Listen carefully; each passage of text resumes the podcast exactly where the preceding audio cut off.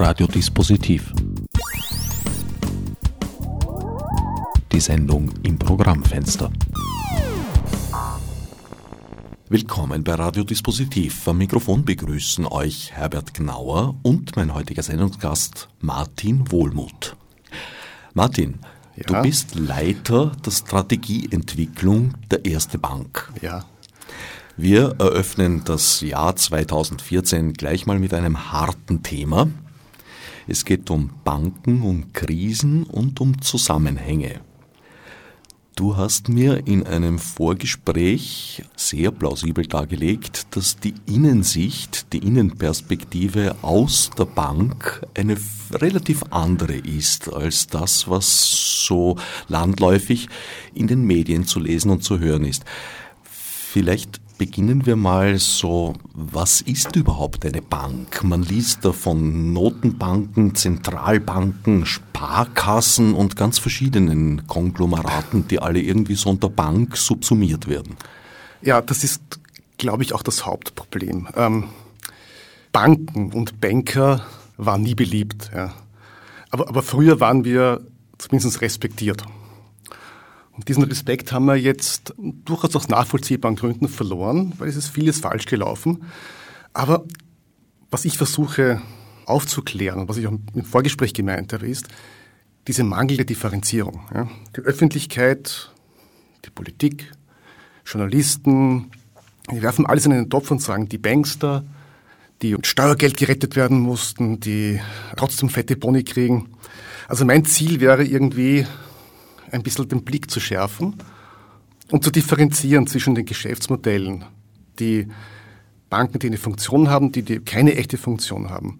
Und zu unterscheiden zwischen echten Missständen, die man durchaus aufzeigen kann und auch bekämpfen soll, und, und billiger Demagogie. Also was jetzt zurzeit abläuft, das haben wir schon einmal erlebt vor vielen Jahren, Jahrzehnten, dass die Politik halt gegen die Banken, gegen das Finanzkapital, gegen die Ostküste angeschrieben hat und Sündenböcke kreiert hat. Und das passiert heute meiner Ansicht nach wieder, ja.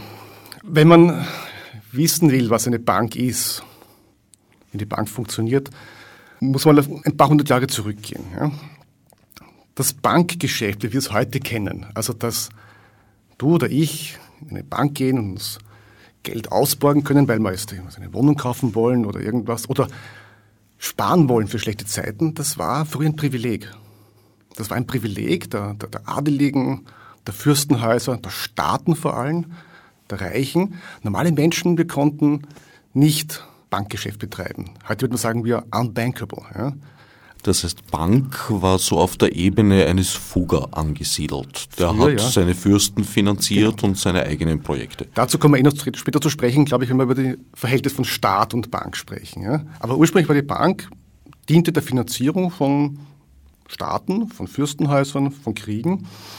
Und der normale Mensch, der war ausgeschlossen. Es gab dann so in den 16. und 17. Jahrhundert erste Ideen von so Vorsorgekassen. Aber so wirklich populär wurden Banken und Sparkassen im heutigen Sinne erst zu Beginn des 19. Jahrhunderts, als in England, also in Schottland genau genommen, solche Savings and Loan Associations, so genossenschaftliche Sparkassenvereinigungen aufkamen. Und diese Idee hat sich dann auch in Deutschland und schließlich auch bis nach Österreich durchgesprochen. Und es war irgendwie 1819, als ein Priester in der Leopoldstadt im zweiten Bezirk diese Idee aufgegriffen hat und angefangen hat, in der Gesellschaft Geld zu sammeln, Spenden zu sammeln. Und mit diesem gesammelten Geld hat er dann eine Sparkasse gegründet und eben auch normalen Bürgern des damaligen Wiens es ermöglicht, Geld auszuborgen bzw. Geld mit Geld vorzusorgen.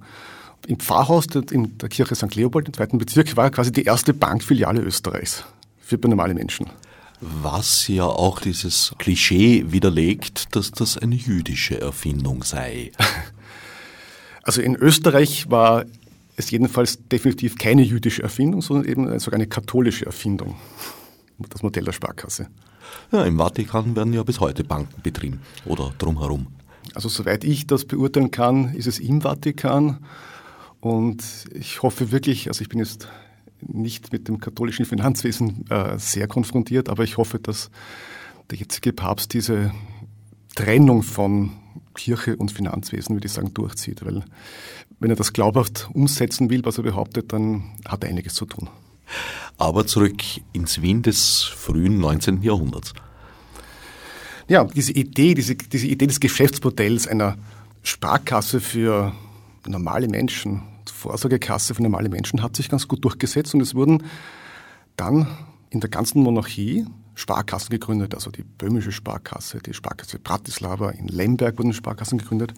Das heißt, in dem, was wir heute Zentraleuropa nennen, hatten sich Sparkassen gebildet, die dann den lokalen Gemeinden quasi ermöglicht haben, dass ihre Bürger für den Vor vorsorgen können und Kredite aufnehmen können. Also das war das ursprüngliche Geschäftsmodell einer Sparkasse.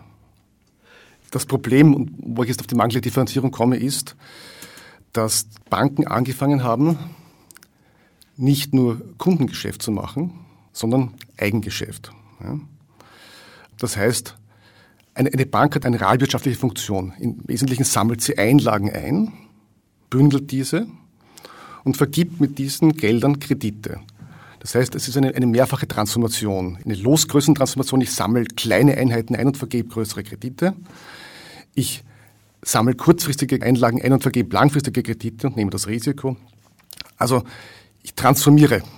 Ich, ich pumpe Geld aus der Privatwirtschaft auch in die öffentliche Hand und in die, in die Wirtschaft. Das funktioniert an sich, hat gut funktioniert. Und irgendwann haben Banken auch angefangen, auf eigenes Risiko quasi äh, zu spekulieren. Ja. Und das ist das, was wir heute Handeln oder, oder abfällig Zocken nennen.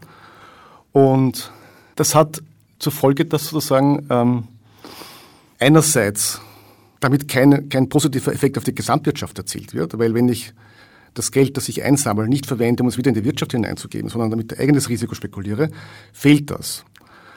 Und daraufhin hat in Amerika äh, die Aufsicht gesagt, das wollen sie eigentlich nicht. Das war, wir sind jetzt in den frühen 30er Jahren des vorigen Jahrhunderts und haben diesen berühmten Glass-Steagall Act erlassen. Das hat gesagt, es gibt Trennbanksystem. Ja?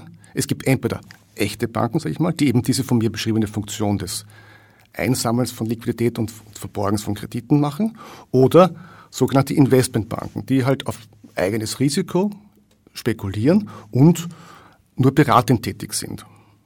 Und diese Trennung hat aus meiner Sicht einen guten Grund gehabt und äh, hat auch gut funktioniert. Wurde, wurde, sie tatsächlich durchgezogen? Ja, die wurde ganz radikal durchgezogen in Amerika bis in die 90er Jahre. Ja. Und erst, wenn ich, wenn ich mich richtig erinnere, unter der Clinton-Administration wurde das dann endgültig aufgehoben. Und dass damals die wirklich großen Häuser sowohl Banken waren, als auch als Investmentbanken agiert haben. Und wenn man jetzt als normale Bank Kundeneinlagen verwaltet, dann gibt es ein öffentliches Interesse, dass diese Kundeneinlagen geschützt sind. Ja. Wenn ich jetzt durch Spekulation in eine Schieflage gerate, ergibt sich für den Staat oder für die Aufsicht ein, ein Dilemma. Was tue ich jetzt? Der einerseits muss ich sozusagen die, oder will ich die Einlagen schützen, andererseits schütze ich damit eigentlich ein, ein Geschäftsmodell, das ich eigentlich als, als Staat oder als Aufsicht nicht haben will. Ja. Deswegen gibt es jetzt wieder in, auch in Europa und ich glaube auch sogar in den USA wieder Ideen, eben dieses Trennbanksystem wieder einzuführen. Du hast vorher gesagt, in Amerika war es durchgezogen. Galt das auch für Europa? Nein.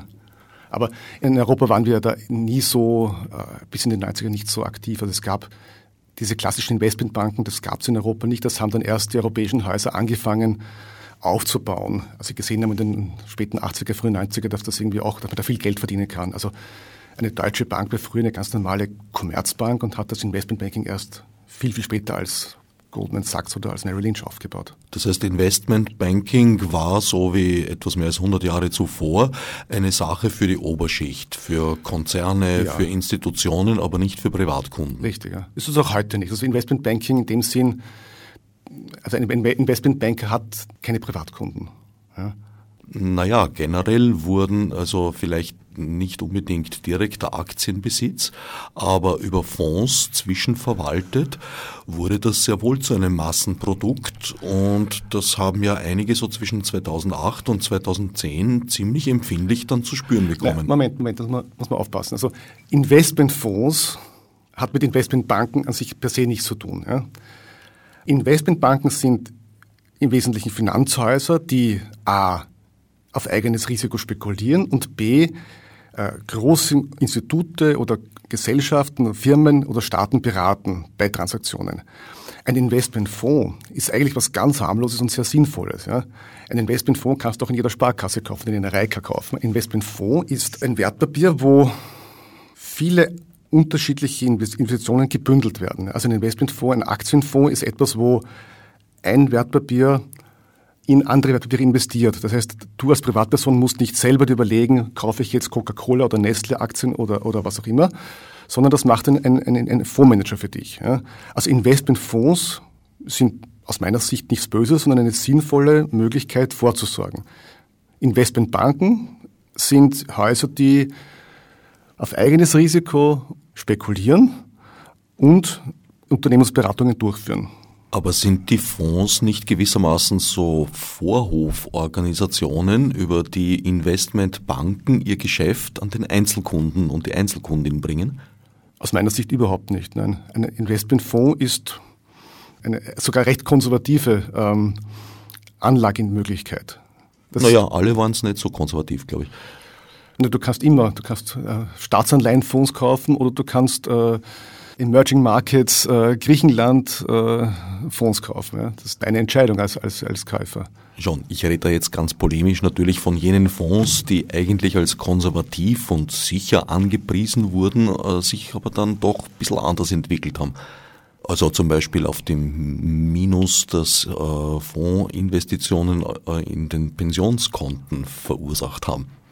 Naja, also man muss sagen, dass die Jahre zwischen 2000 und jetzt für fast jedes Wertpapier in Wirklichkeit nicht besonders erfreulich waren, weil wir zuerst 2001 die Dotcom-Bubble gehabt haben, wo es also sehr viele Wertpapiere kursmäßig zerrissen hat. Und 2007, 8, 9 die große Krise jetzt, also war natürlich ist nicht gut für Aktieninvestments. Das hat aber an sich, glaube ich, nichts mit, mit äh, dem Instrument des Fonds an sich zu tun, weil das, der Fonds an sich ja sogar das Risiko eher streut, weil ich nicht nur eine Aktie kaufe oder nicht nur eine Anleihe, sondern eben einen, ein Bündel von Wertpapieren kaufe in Form eines Fonds. Also aus meiner Sicht ist ein Investmentfonds nicht irgendwie mit Investmentbanken zusammenzubringen. Nur weil das Vorwort Investment davor steht, hat das meiner Sicht nicht unbedingt was miteinander zu tun. Operieren die Fonds nicht über die Investmentbanken sozusagen im Backend? Also die Fonds sind in aller Regel Tochtergesellschaften von ganz normalen Banken. Also auch wir haben eine Fondsgesellschaft, Deutschen Sparkassen haben Fondsgesellschaften, Raiffeisen hat Fondsgesellschaften. Und diese Fondsgesellschaften haben dann Analysten, die sich anschauen, welche Wertpapiere halten wir für zukunftsträchtig und wollen wir für unsere Fonds kaufen. Und die kaufen dann über die Börse Wertpapiere ein und halten diese. Investmentbanken sind da überhaupt nicht involviert. So endet das Jahr mit dem Erkenntnisgewinn. In der Investmentbank wird also über die Börse spekuliert. Auch, ja. Also um dir mal ein, ein, ein Gefühl für Dimensionen zu geben. Ja. Wir als erste Gruppe, also mit unserer ganzen präsent sind in Österreich und Zentraleuropa. Wir haben Kundenkredite, also Geld, das wir an die Wirtschaft, an die Privaten verborgt haben, das sind rund 150 Milliarden Euro. Ja. Die global agierende, riesige Deutsche Bank, eine der größten Banken der Welt, hat gerade mal 300 Milliarden, also ein bisschen mehr als doppelt so viel wie wir, an Geldern an die Wirtschaft verborgt. Ja. Ist aber fast 20 Mal so groß wie wir. Das heißt, über eine Billion Euro haben sie zwar an Geschäft, aber nicht an Kundengeschäft. Das heißt, das Verhältnis von dem, was ich sage, eine Bank, die eine Funktion hat, wie, wie, wie es eine Sparkasse hat, oder eine Investmentbank, das ist wirklich dramatisch der Unterschied. Das heißt, eine deutsche Bank hat das sechs, sieben, achtfache ihres Kundenvolumens als Eigengeschäft. Und die machen das schon gut, die verdienen viel Geld damit, aber es ist in Wirklichkeit eigentlich, das ist keine Bankfunktion. Ja? Oder die schon oft zitierten Goldman Sachs haben weniger Kundenkredite als wir vergeben. Ja? Das ist eine Investmentbank, die macht ein enormes Volumen an Nicht-Kundengeschäft, aber nur ganz wenig im Verhältnis Kundengeschäft. Das sind Institute, wo diese Trennung also nicht durchgezogen ist. Ja. Richtig, ja. also ist, derzeit ist auch die Trennung nicht, nicht vorgesehen. Ja. Also ich muss, will, jetzt bei, will jetzt bei der Sache bleiben, auch wir als Erste haben natürlich einen Eigenhandel, ja. nur der ist halt minimal und, und, und nicht irgendwie jetzt äh, das Geschäftsmodell. Es gibt, glaube ich, kaum Banken, die wirklich äh, das Trennbanksystem komplett durchgezogen haben. Ist auch keine Notwendigkeit zurzeit gesetzlich. Das wird diskutiert. Wird auf äh, europäischer Ebene diskutiert, das wird sogar in England diskutiert. Und in Amerika äh, gibt es diesen dort Franks Act, der das auch einmal, glaube ich, andiskutiert. Aber es ist noch Derzeit ist die Gesetzeslage so, dass es kein Trendbanksystem gibt. Du sagst, wird sogar in England diskutiert. Das bedeutet, dort gibt es eine Sonderhaltung, Position? Ja, England, England hat eine Sonderhaltung zum Thema Finanzwesen, traditionellerweise, die natürlich sehr angloamerikanisch angehaucht ist.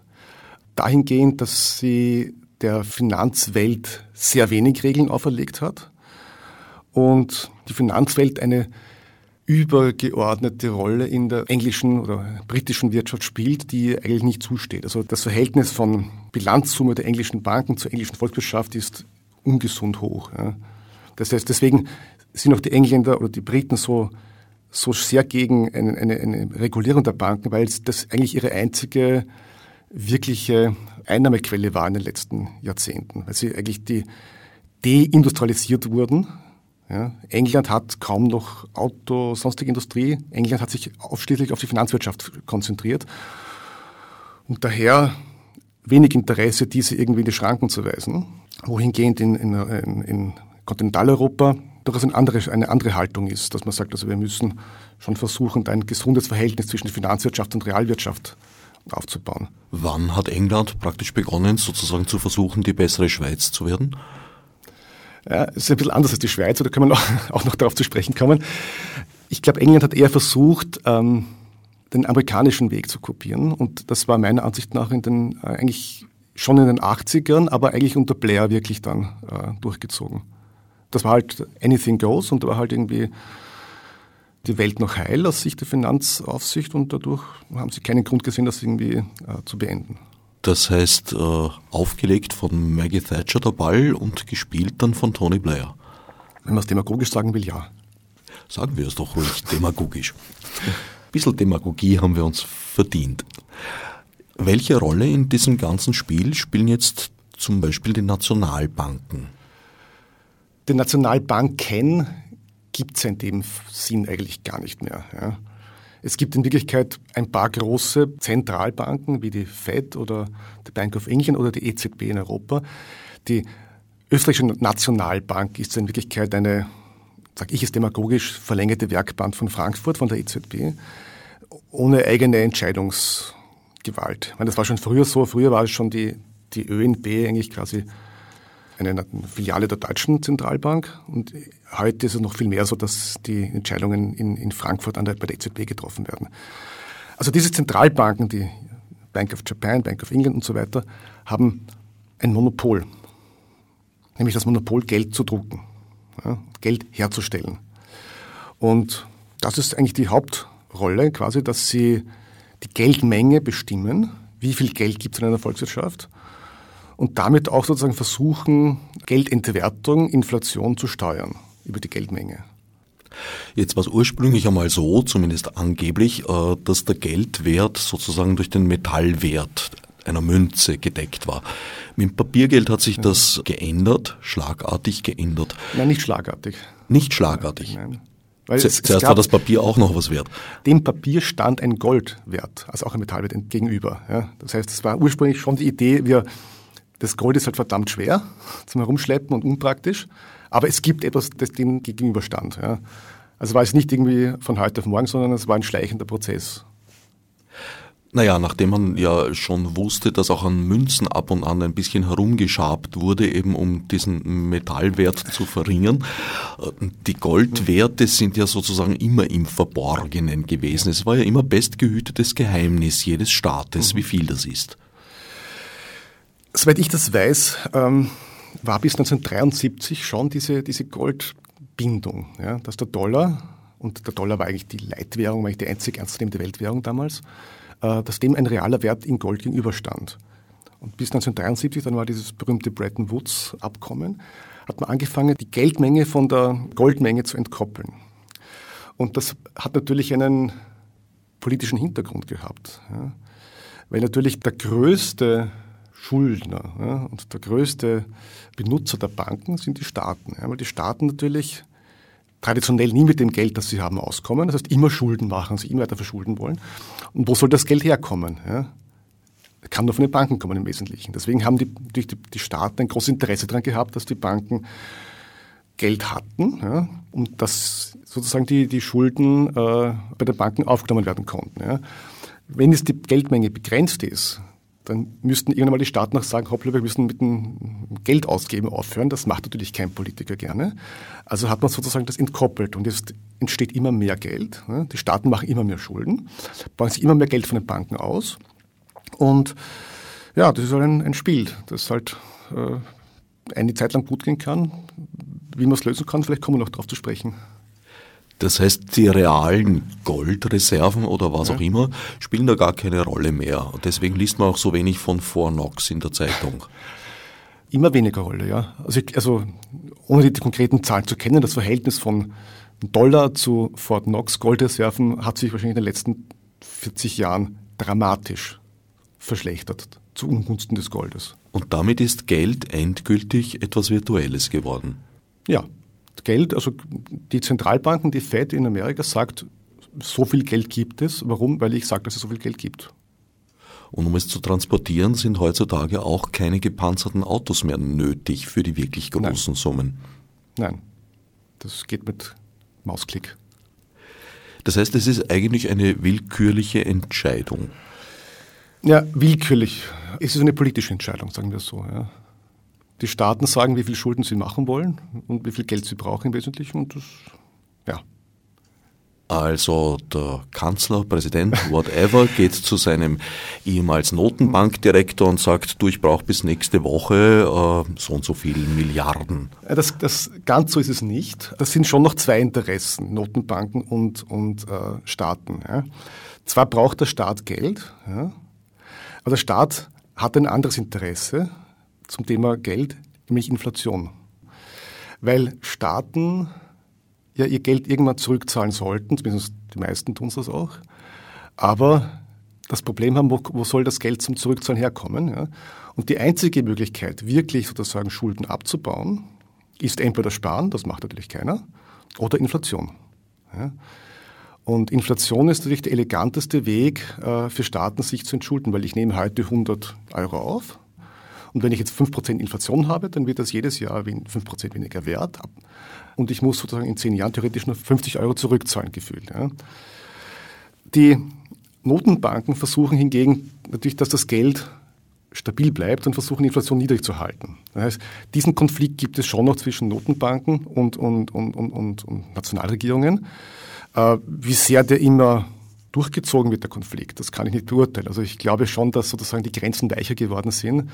Früher waren also die Notenbanken wirklich Hüter der Währung und haben geschaut, dass die Geldmenge gering bleibt und dass die äh, Inflation tief bleibt. Ich glaube, dass inzwischen die Begehrlichkeiten der Politik, dass die Geldmenge groß und auch die Inflation wieder kommt, größer werden. Zurzeit ist es noch nicht der Fall.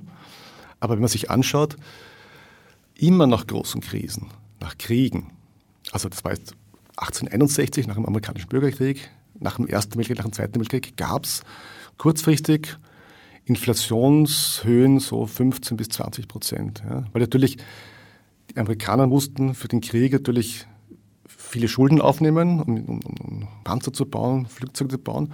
Und die konnte man halt am besten zurückzahlen, indem das weginflationiert wurde. Ja. Das wurde nach dem Zweiten Weltkrieg so gemacht, das wurde auch nach, den, nach der großen Energiekrise in den 70er Jahren so gemacht.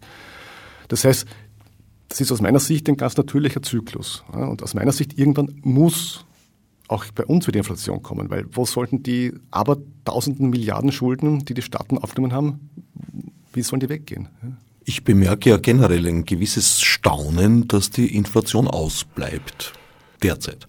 Ja, das hängt, glaube ich, damit zusammen, ich bin jetzt kein Ökonom, aber damit zusammen, dass die Erwartung der Menschen eher eine pessimistische ist. Ja? Das heißt, es gibt eher Zurückhaltung der Wirtschaft jetzt groß zu investieren. Also das heißt, es wird wenig, es ist kein, kein großer Boom. Ja. Und Inflation ist immer eher in, in, in Wachstums- und Aufbruchszeiten. Sich der Krieg ist vorbei, spucken die Hände und bauen wieder auf oder es ist die Ölkrise vorbei und wir können wieder, wieder, wieder Autos bauen. Also immer sozusagen, wenn ein optimistischer Zug ist, dann wird viel investiert, viel gekauft, viel konsumiert. Das heizt die Inflation an. Ja. Zurzeit sind alle eher vorsichtig. Ja. Ob das Private jetzt sind, die jetzt irgendwie nicht eine, eine Wohnung kaufen, weil es zu teuer ist, und, oder Firmen, die jetzt sagen, wir kaufen keine neue Maschine, wir warten noch ein bisschen. Es ist eher eine Zurückhaltung. Aber sozusagen, wenn dann mal wieder Optimismus kommt, oder zumindest der Pessimismus weggeht, dann bin ich sehr überzeugt, dass die Inflation wieder anspringt, weil das alle, alle wollen. Also alle soll heißen, die, die Schulden gemacht haben, Klammer vor allem die Staaten, wollen natürlich Inflation haben. Wir dürfen gespannt sein. Wir blicken ja auf ein noch junges Jahr. Der Staat beauftragt also die Notenbank, Geld herzustellen. Die Notenbank beauftragt dann eine lizenzierte Druckerei, das auch zu tun. Dann gibt es das Geld. Wem gehört es? Gehören in dem Sinne nicht. Das Geld sollte ja nur, also die Banknoten gehören den Notenbanken. Ja? Also das Eigentum quasi der, der, der EZB. Aber es repräsentiert ja theoretisch nur eine, es ist eine, eine, eine Verpflichtung. Ja? Es ist nur eine, eine, eine Verbriefung des, des theoretischen Gegenwerts des in, in, Gold oder was auch immer. Eine Verbriefung des theoretischen Gegenwerts. Das früher, früher stand ja auf den Geldern, auf den, auf den Geldscheinen, die Notenbank verpflichtet sich dem Halter dieses Scheines x Gulden in Gold zu zahlen. Ja? Das war quasi ein Versprechen. Das war nur eine Verbriefung, damit es leichter handelbar ist. Aber heutzutage also, gibt es eben keinen, keinen, keinen oder wenig realen Gegenwert dagegen. Deswegen ist es ein Versprechen. Also das ist eine schwierige Frage. Sie war ein bisschen listig, das, ja, das gebe ich zu. Äh, jetzt gibt es also dieses Geld. Man weiß nicht genau, wem es gehört. Man weiß auch nicht, ob ihm reale Gegenwerte gegenüberstehen. Aber es ist mal vorhanden. Der Staat hat es beauftragt, hat es herstellen lassen und jetzt borgt er sich's wieder aus. Ist das nicht ein Zirkelgeschäft? Ja, es ist, es ist ein Zirkelgeschäft, es ist ein Kreislauf, ja, natürlich. Bei dem die Bank nur gewinnen kann. Bei dem die Bank wieso nur gewinnen kann? Nun, weil die Staaten zumindest ihre Zinsendienste bedienen. Naja, solange sie das tun, aber. Wenn er es nicht mehr kann, dann, der Staat, dann lässt er wieder neues Geld drucken. Also insofern sind Staaten doch wunderbare Schuldner.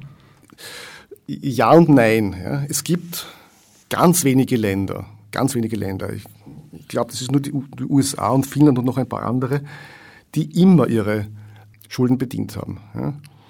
Wenn man sich die letzten 200 Jahre anschaut, hat Österreich 36 Mal die Schulden nicht bedient. Ja. Deutschland 27 Mal. Ja. Also immer, wenn irgendwie Krisen waren, haben auch aus heutiger Sicht äh, gute Schuldner einfach nicht gezahlt. Das war früher gang und gäbe, dass es einfach Staatsbankrotte gegeben hat und dann haben die Gläubiger durch die Finger geschaut. Ja. Also es ist jetzt nicht so, dass die Banken nur gewinnen können. Ähm, Finanzierung von Staaten ist, ist auch ein Risikogeschäft. Ja. Und ich finde, das ist auch gut so. Ja. Also ich finde, wir hatten in den letzten Jahren den Verlust von Risikobewusstsein. Ja.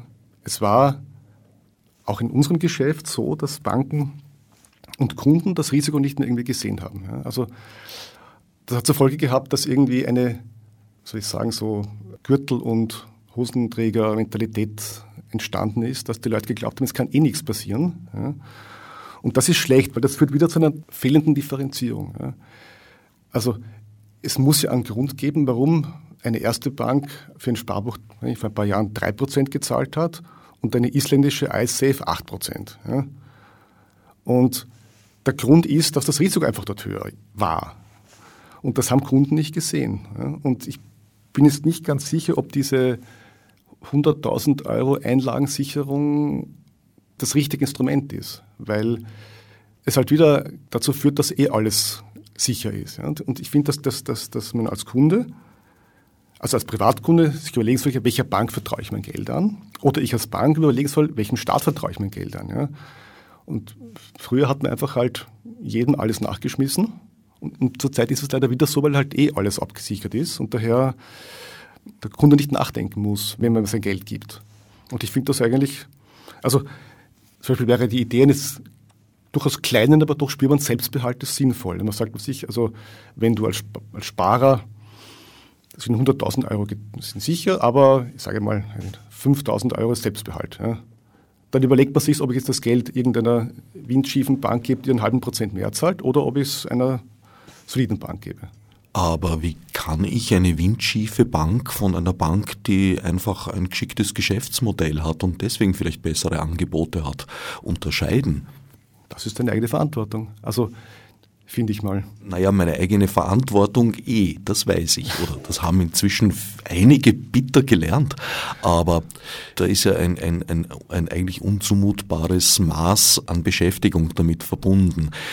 Ich bin konfrontiert mit Werbung, wo natürlich ja. jedes Institut sich als so toll und sicher wie nur möglich darstellt. Aber aufgrund welcher Fakten kann ich das hinterfragen? Ja, das ist wie wenn du jetzt irgendwie, ich weiß nicht, ein, ein Elektrogerät kaufst ja, und eine Waschmaschine kostet, ich weiß nicht, irgendwo 400 Euro und eine kostet 95 Euro. Du wirst da denken, warum kostet 95 Euro? Ja, entweder ist es wahnsinnig geschickt in der Produktion oder vielleicht sind die einfach schlechter. Ja.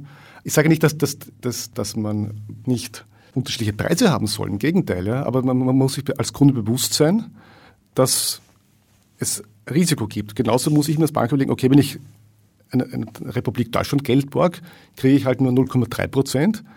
Wenn ich es Italien borg, kriege ich 4 Prozent. Na warum? Weil die Wahrscheinlichkeit, dass die Italiener nicht zurückzahlen, höher ist, als dass die Deutschen nicht zurückzahlen. Das meinte ich mit irgendwie, es muss einen, einen, einen, Risikopreis geben, einen risikoadäquaten Preis. Deswegen ist für den italienischen Staat das Geld schlicht teurer. Wir haben ja. vorhin einen Zwischenschritt ausgelassen. Also der Staat beauftragt die Geldproduktion, die Notenbank. Erst beauftragen tut er sie nicht. Die Notenbank sollte das schon autonom entscheiden. Meine Hypothese ist, dass sozusagen die Grenzen also, fließender werden. Ist nicht so, dass äh, der Feimann schaut, was die Engie macht und dann zum Novotny geht und sagt, ich brauche Geld. Da, Novotny schaut direkt, was in Frankfurt gemacht wird und druckt das Geld. Gut, aber sagen wir mal, es gibt es und ausborgen tut sich der Staat ja aber nicht von der Notenbank. Nein, sondern von den Geschäftsbanken. Von den Geschäftsbanken. Wie kommt es dorthin? Kauft die Geschäftsbank das Geld bei der Notenbank? Also Geld kann man nicht kaufen, sondern die Banken sollten Geld, also Liquidität haben von ihren Kunden. Wenn ich als Sparkasse Geld einsammle, überlege ich mir, was mache ich damit. Ich kann damit entweder Kredite vergeben an Privatkunden, an Firmenkunden oder ich kann damit Staatsanleihen kaufen, damit den Staat finanzieren. Und das ist einfach, das ist ja, die Liquidität, die, die wir als, als, als Banken einsammeln, verwenden wir auch, um Staaten zu finanzieren. Ich und kann mir das jetzt noch nicht ganz vorstellen. Also der, der Nowotny sitzt auf seinem Geldsack. Der Nowotny sitzt, also der Herr Nowotny sitzt im, im, im, Rat der Europäischen Zentralbank und er druckt überhaupt nichts. Ja, sondern also die Europäische Zentralbank bestimmt die Geldmenge und hat in unterschiedlichen Staat, Staaten Druckereien, die wirklich Geld drucken. Ja. Aber das, das, das, ist der physische Vorgang. Die Entscheidung, wie viel Geld es gibt, fällt, fällt in der EZB in Frankfurt. Also Novotny sitzt nicht physisch auf seinem Geldsack, sondern nur virtuell. Ja. Äh, wie kommt das Geld jetzt trotzdem zu den Geschäftsbanken? Du hast gesagt, die Geschäftsbanken haben Geld, das sie von ihren Kunden haben. Mhm. Dieses neue Geld ist in diesem Kreislauf ja aber noch nicht gar nicht drinnen. Welches neue Geld? Das eben von der Notenbank in Auftrag gegebene und von der Druckerei hergestellte. Es wird, es wird ja ständig ausgetauscht. Ja, aber es wird ja mehr. Wie, wie, wie kommen die Leute in den Genuss dieses vielen neuen Geldes? Ja, es ist ja nicht nur so, dass Banken Einlagen haben, sondern Banken können sich ja auch bei der Zentralbank Geld ausborgen. Ja? Also die Bank nimmt bei der Zentralbank, bei der EZB, einen Kredit auf. Ja. Eventuell über die Filiale in Wien. Nein, sondern direkt, also das. Direkt. Gut, Sie nehmen einen Kredit auf, nehmen das Geld, verborgen es an den Staat. Mhm zahlen auf der einen Seite für den Kredit Zinsen, bekommen auf der anderen Seite vom Staat Zinsen. Ja. Wieso borgt sich der Staat nicht direkt von der Zentralbank aus und spart sich eine Zinsstufe? Die Staaten dürfen nicht von der Zentralbank Geld ausborgen. Weil? Sind die Statuten der, Zentralbanken sind dahingehend, dass sie, dass sie kein Geld verborgen. Das war dieser Tabubruch, wenn du dich erinnerst, vor ein paar Jahren, wie zur Rettung von diversen Krisenländern die Zentralbank erstmals Staatsanleihen direkt gekauft hat, in großem Umfang, spanische, italienische, griechische. Das war eigentlich gegen die ursprüngliche Idee, dass, dass die Zentralbanken keine Regierungen finanzieren dürfen. Das kommt aus dieser, wie ich am Anfang besprochen habe, ursprünglichen Idee, man muss das wirklich trennen, ja? weil die Staaten eben großes Interesse daran haben, sich Geld auszuborgen und die Zentralbank eigentlich schauen sollte, dass das Geld, die Geldmenge stabil bleibt. Ja? Das war ein auch damals ziemlich heftig diskutierter Tabubuch, darf die EZB überhaupt direkt Geld, also Staatsanleihen kaufen? Ja? Sie hat es einfach gemacht und ich glaube, es war gut so, um sozusagen den Zusammenbruch zu verhindern, aber als, als Geschäftsmodell geht das nicht, das sollte das nicht gehen, ja, weil sonst, sonst werden die Begehrlichkeiten immer größer und wir haben eh schon ein Problem, dass die Banken sich hebeln dürfen. Ja. Sie dürfen, was du eben gesagt hast, es gibt immer mehr Geld, sie dürfen mehr Geld verborgen, als sie eigentlich haben. Ja. Das ist, funktioniert auch äh, gut, aber es darf eben nicht übertrieben werden. Und wenn man diesen, diesen, diesen Damm bräche, dass die Staaten sich auch noch direkt Geld ausborgen könnten, dann wäre das wahrscheinlich ähm, der Hebel zu groß. Die EZB und andere Zentralbanken agieren also weitgehend selbstbestimmt. Wie verträgt sich das mit einer demokratischen Gesellschaft? Wer kann sie kontrollieren und wer kann sie in welcher Weise, gegebenenfalls in welche Schranken weisen?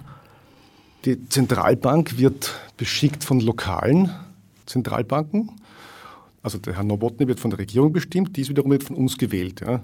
Also theoretisch, wenn wir jetzt sagen würden, wir sind total mit dem, wie uns die ähm, ÖNB in der Europäischen Rat der Zentralbanken repräsentiert, unzufrieden, müssten wir das über den Weg des Abbildes der Regierung, die dann ihrerseits einen anderen Gouverneur bestimmt, äh, ändern. Das ist ein höchst indirekter Weg, das gebe ich schon, das gebe ich schon zu. Ja.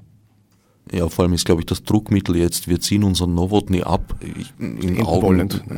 enden wollender ja. Wirkung, ja. Also mit einem Wort, wir haben hier eine Institution, die ihren eigenen Gesetzmäßigkeiten gehorcht und eigentlich von außen auch gar nicht mehr steuerbar ist. Wenn du so willst, ja. Und ich glaube, dass es in Amerika sogar noch ärger ist, weil in Amerika ist die Fed, glaube ich, so privat, soweit ich das weiß. Gut, also wir haben hier grundsätzlich schon eine bisschen aus demokratiepolitischer Sicht prekäre Situation. Das ist eine gewünschte Situation bewusst, also die Zentralbanken wurden mit dem Gelddruckmonopol ausgestattet.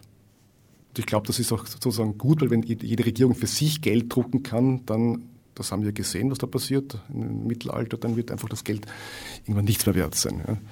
Die Frage, wie, wie man das kontrolliert, das ist eine politische Entscheidung. Ob man jetzt eine weitgehend unabhängige Zentralbank will oder eine politische kontrollierte Zentralbank, ist eine politische Entscheidung. Das Instrument, mit dessen Hilfe Geld gehandelt wird, sind die Börsen, die ja auch nicht mehr so real sind wie ehemals, als schreiende Makler äh, sich da gegenseitig irgendwelche Gewinne abgeluchst haben, sondern das findet ja mittlerweile auch in den Serverräumen ziemlich. Also die Börsen sind kein Instrument, wo Geld gehandelt wird. Die Börsen sind, sind Marktplätze, wo in aller Regel physische Güter gehandelt wurden. Ja, das kann es sein Getreide, wie damals in Odeon, die Getreidebörse. Das kann sein Öl und das kann aber auch sein, es können auch Wertpapiere sein. Also Wertpapiere sind ja Anteile, also Aktien sind ja Anteile an Unternehmen. Ja. Und es wurde ja nicht Geld gehandelt, sondern es wurden immer reale Werte gehandelt an der Börse. Das heißt, ich kaufe mir ein Stück IBM, ich kaufe mir ein Barrel Öl, ich kaufe mir eine Tonne Weizen. Also, oder eine Staatsanleihe. Oder eine Anleihe, ja genau. Ist auch ein Wertpapier. Ja, mit realem Wert, wie du jetzt gerade unterstellst. Eine Staatsanleihe ist das Versprechen des Staates, Geld und Zinsen zurückzuzahlen. Wenn man sagt, das ist nichts wert, sollte man es nicht kaufen. Ja. Ein reales Versprechen also. Eine Anleihe, ein Kredit ist immer ein Versprechen. Wenn Warum? ich einen Kredit vergebe, verspricht mir der Schuldner, dass er mir zurückzahlen wird. Das ganze Bankgeschäft ist Vertrauen und Versprechen. Meines Wissens die erste Form einer Börse. Da wurden theoretisch, ja, reale Werte gehandelt, nämlich Tulpenzwiebeln. Die Tulpe hatte damals einen sehr, sehr hohen Wert, also seltene Tulpenzwiebeln, um einen Maßstab zu geben, wurden durchaus so um den Gegenwert eines kleinen Landgutes gehandelt. Es waren Morgengaben, Hochzeitsgeschenke für die oberen, naja, 10.000 werden es gar nicht gewesen sein, 2.000 wahrscheinlich. Zum Handel mit diesen Tulpenzwiebeln wurden eben Börsen eingerichtet oder sind entstanden.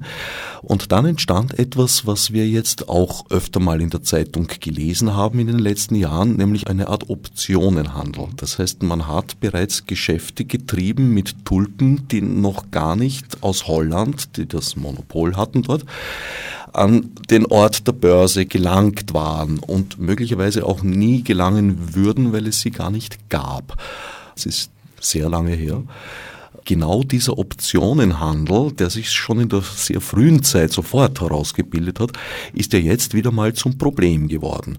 Wieso hat die Menschheit das zwischenzeitlich nicht gelernt? Waren ja doch ein paar Jahre dazwischen. Also erstens einmal ist eine Option per se nichts Böses. Ja, diese ganzen Derivativgeschäfte, Derivativ heißt ja abgeleitet, ähm, hatten, ja, hatten ja auch eine ursprüngliche eine Funktion, nämlich Absicherung. Ja. Derivatgeschäfte, also Optionsgeschäfte, waren Versprechen in die Zukunft. Ja. Ich verspreche dir, eine Tulpenzwiebel zu liefern äh, in eineinhalb Jahren von jetzt. Ja. Genauso ist, sind Optionen auf Zinssätze. Ich verspreche dir, dass ich dir in einem Jahr äh, Geld um drei Prozent borgen werde. Oder eine Option auf, auf Öl ist, wenn ich jetzt OLV bin und ich muss, ich muss äh, planen, kaufe ich mir die Option, dass ich weiß, dass ich in einem Jahr Öl zu einem Preis von 117 Dollar kriege. Das war an sich sozusagen jetzt noch nichts Böses. Ja. Warum das Ganze entglitten ist, ist aus meiner Sicht, dass Derivate Selbstzweck geworden sind. Ja. Wenn sozusagen jetzt dem kein Grundgeschäft zugrunde gelegen ist und nur einfach als Selbstzweck gehandelt worden ist, dann verliert es wieder die Koppelung zur Realwirtschaft. Also wenn jetzt nicht ein Bauer sich einen Preis für seinen Weizen absichern will, sondern irgendwelche Chicagoer Boys einfach auf Weizen spekulieren um des Spekulierens willen, dann ist es aus meiner Sicht in die falsche Richtung gegangen. Also das, das Produkt des Derivats, des, der Option, des Futures ist an sich nichts Böses, sondern hat eigentlich Stabilität hineingebracht, weil es sozusagen Volatilität, also Schwankungsbreite hinausgebracht hat. Sobald Dinge anfangen, ohne realen Hintergrund zu, selbstständig zu werden, das ist aus meiner Sicht das Gefährliche. Und warum die Menschen nicht gelernt haben, ich meine, der Mensch scheint irgendwie halt nicht lernfähig zu sein. Also wir, sonst hätten wir auch keine Kriege mehr. Drücken wir es optimistisch aus, bedingt lernfähig. Ja. Ein bisschen was ist doch weitergegangen. Wie ließe sich diese Hypertrophie, dieses Entwickeln ins, ins, ins Nirgends unterbinden? Ja, erstens einmal aus meiner Sicht wieder durch, durch, durch Trennbanken. Ja? Weil wenn jetzt irgendeine Investmentbank wie verrückt auf Tulpenzwiebel spekulieren will, dann soll sie das tun. Aber wenn sie umfällt, sprich wenn sie pleite geht, dann es, sollte das einzig und allein ein Problem der Eigentümer des Investmentbanks sein. Ja? Wenn da wieder irgendwie hunderttausende Millionen Sparer dranhängen, dann ist es wieder ein, ein Problem, wo zieht die Grenze zum Thema, ich, ich, ich lasse eine Bank sterben. Ja? Das heißt, die Leute sollen ruhig spekulieren. Es ist ganz egal, aber es soll sozusagen, es soll äh, nichts zu tun haben mit, mit dem eigentlichen Kernbankgeschäft.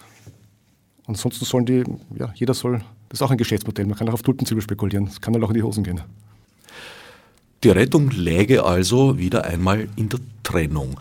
Wieso muss diese Trennung überhaupt verordnet werden? Wo liegt das Interesse der Banken, beide Geschäftssektoren zu haben? Das ist Investment und den Kundensektor weil man halt im Investmentbanking wirklich echt viel Geld verdienen kann. Ja, also, soll ich sagen, also wir mit unserem Geschäftsmodell, wir verdienen gut, ja, aber sozusagen wirklich das große Geld wird zur Sparkasse nie verdienen. Ja. Wenn man sich anschaut, was eine, eine UBS, eine Merrill Lynch, eine Goldman Sachs, die verdienen in einem Monat teilweise, was wir in einem Jahr verdienen. Ja. Und das ist einfach hochprofitabel, hochspekulativ. Ich meine, die haben auch schon Milliardenverluste gemacht. Und natürlich ist es schön, wenn man einerseits Kundeneinlagen hat, damit auch ein bisschen sozusagen die volkswirtschaftliche Wichtigkeit hat und gleichzeitig auch tolles Investmentbanking machen kann, hochprofitabel. Das ist bequem. Und es hat halt teils die politische Kaste dazu motiviert, die Bank dafür zu missbrauchen, die, wie soll man sagen, Landeshauptmann-Festspiele in Permanenz zu zahlen. Das hat jetzt mit Investmentbanking an sich nichts zu tun, aber ist an sich ein ganz, aus meiner Sicht fundamental falsches Geschäftsmodell. Weil, äh, was du sagst mit Landeshauptmann-Festspiele, also Politik hat aus meiner Sicht bei, bei, bei Banken überhaupt nichts verloren. Politiker sollten in, in, in Bankgeschäft sich wirklich möglichst raushalten, weil wir haben gesehen, was immer in, in, in Österreich irgendwo schiefgegangen ist, das waren immer politisch motivierte Banken dahinter. Ob es die Länderbank war oder die Hyperalpe Adria. Also sobald Politiker anfangen, Banken als ihre Spielwiese zu entdecken, kann man eigentlich nur sagen, Finger weg. Das ist, hat nicht funktioniert oder deutsche Landesbanken, wenn du anschaust, was die deutschen Landesbanken gemacht haben. Ich meine, die haben das Privileg gehabt, dass sie mit der Bonität der Republik Deutschland ausgestattet waren, haben billig Geld gekriegt vom Kapitalmarkt dadurch und haben das halt dann in absurde Produkte, die sie nicht verstanden haben, investiert und Milliardenverluste gemacht.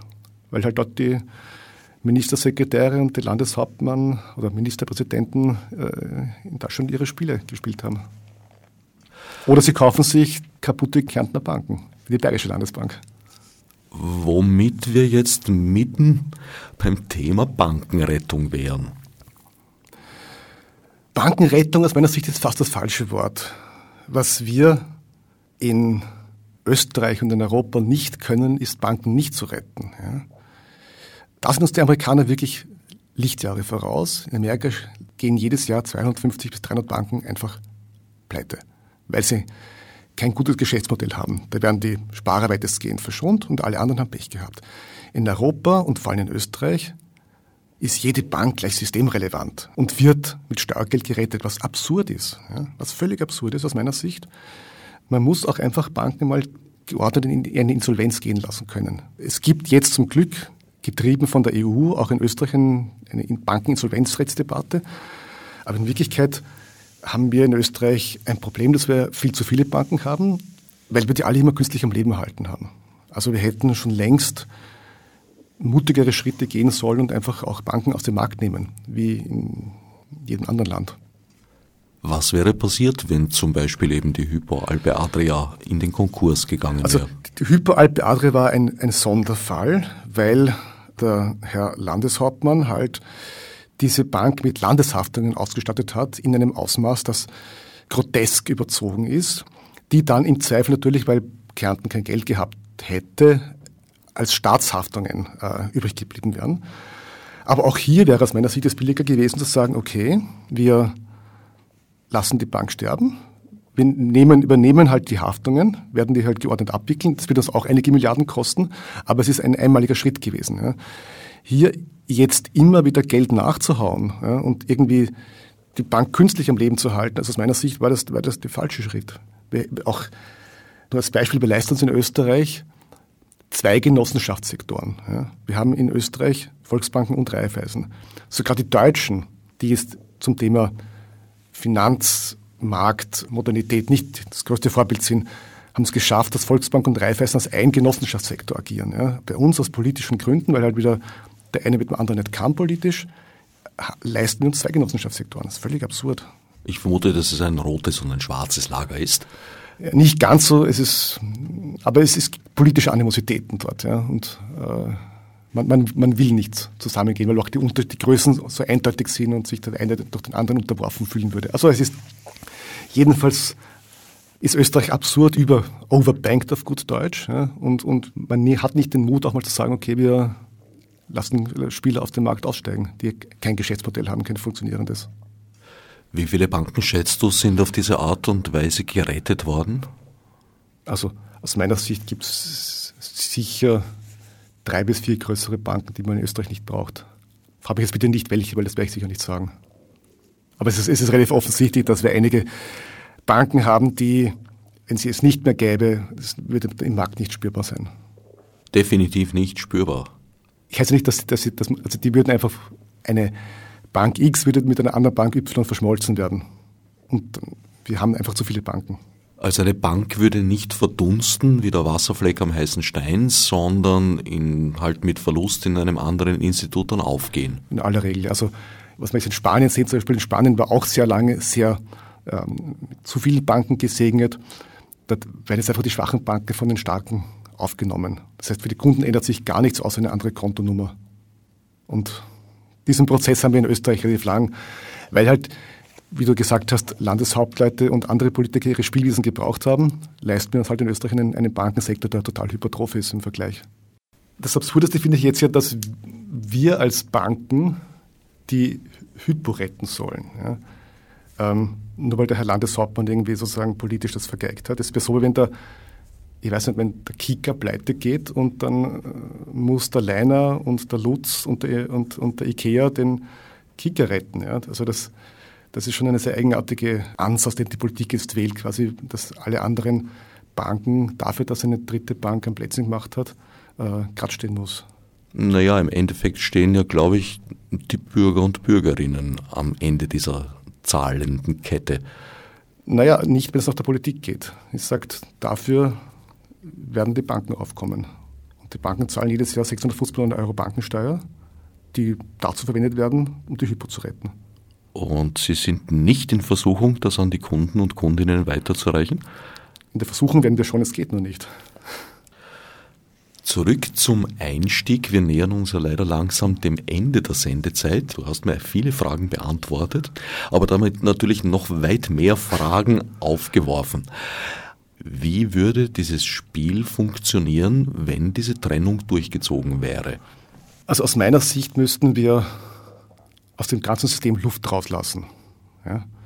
Es ist die ganze Geldmenge zu groß, weil es sozusagen keine, kein Verhältnis mehr zu, zu, zu dem berühmten Goldstandard gibt. Also ich würde in einer idealen Gesellschaft hätte ich wieder sozusagen eine geringere Geldmenge und Banken, die sich über Einlagen finanzieren, die sie Kundeneinlagen als, als Liquiditätsquelle haben und mit diesem dann die Wirtschaft finanzieren.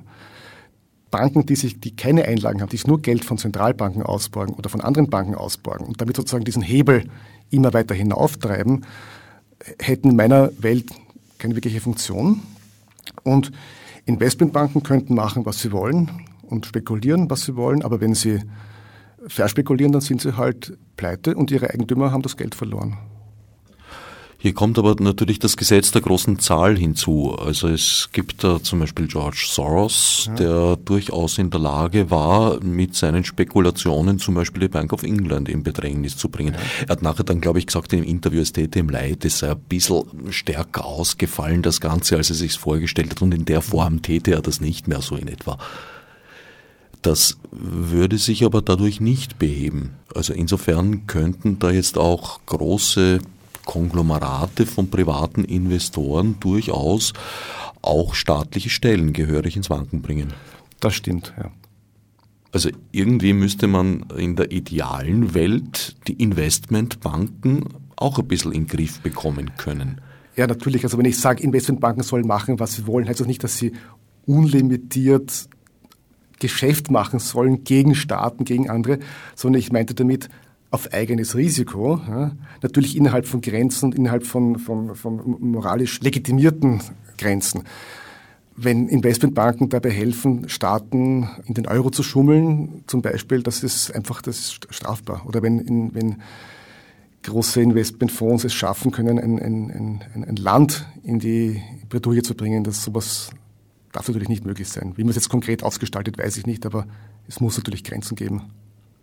Du hast vorhin gesagt, du seist kein Ökonom. Bedeutet ja. das, du glaubst nicht an unendliches Wachstum innerhalb eines endlichen Systems? Also ich persönlich glaube nicht an unendliches Wachstum. Ich halte das auch nicht für notwendig. Ich glaube, dass Wachstum langfristig nur durch qualitative Produktivitätsverbesserung zustande kommen kann. Ja, ich kann jetzt nicht immer mehr, mehr, mehr produzieren, sondern ich kann bessere Sachen produzieren. Ja, und das bringt auch Wachstum. Aber wir brauchen nicht, jeder braucht nicht irgendwann mal vier Autos, ja, sondern wir brauchen immer mal smartere Autos, intelligentere Autos, sicherere Autos. Also ich glaube, langfristig wird sich Wachstum nur durch Qualität herstellen lassen, nicht durch Quantität. Aber ich bin, wie gesagt, kein Ökonom, das ist meine Laienmeinung. Womit wir wieder mal bei einer Gretchenfrage wären. Hältst du das System für reformierbar oder ist es an Grenzen geraten? Mit System meine ich jetzt eigentlich den Kapitalismus. Also ich halte ihn für an Grenzen geraten, aber für reformierbar, weil er sich selbst reformieren wird. Das glaube ich einfach. Wenn man nur genug Banken in Konkurs gehen lässt? Die Banken sind nur ein, ein Teil des, des, des Systems, ja. ist ein sehr sichtbarer, aber das System als solches ist bis auf weiteres aus meiner Sicht, wie soll ich sagen, fällt nichts Gescheiteres ein. Ja, also, und ich bin überzeugt, dass es sich einfach selbst reformiert in dem Sinn, es gibt immer Pendelbewegungen. Ja. Manchmal gibt es hin zu großen Einheiten, die werden immer größer, bis sie unflexibel werden, dann kommen die kleinen und knabbern wieder an, die werden wieder größer und dann, also das ist immer so ein Pendel und ich glaube, dass es die, die, die Zeit ist, dass diese ganz großen Finanzinstitute nicht allalong lebensfähig sein werden, es kommen wieder kleinere und die werden dann wieder größer werden und es ist ein Pendel. Du meinst also, der Leumund des guten alten Sparefrohs ist durchaus wiederherzustellen? Ich glaube, dass es eine Sehnsucht gibt auch von Kunden nach Stabilität und Überschaubarkeit und ich glaube, dass der Sparefroh ein gutes Symbol dafür ist. Das sagen, das hat zwar halt was ein bisschen antiquiertes, 50er Jahre mäßiges, aber dafür wissen die Menschen, wofür das steht. Ja. Irgendwelche Derivatoptionen damit können Menschen nichts anfangen. Mit dem Sparefond und dem Sparbuch kann man was anfangen. Also zurück zum guten alten Eckzinssatz, den ihr aber ein bisschen, glaube ich, erhöhen müsstet, damit er lukrativ wirkt. Also es gibt für Banken nichts Schlechteres als tiefe Zinsen. Wir hoffen und sinnen uns danach, dass wir die Zinsen erhöhen dürfen, weil dann verdienen wir was. Zurzeit verdienen Banken am Zinsen erschreckend wenig. Also es ist Gift für Banken sind tiefe Zinsen. Damit sind wir leider endgültig am Ende dieser Fragestunde angelangt. Ich danke Martin Wohlmuth für den Besuch im Studio. Ich bedanke mich auch, war ein wirklich spannendes Gespräch. Und euch allen fürs Zuhören.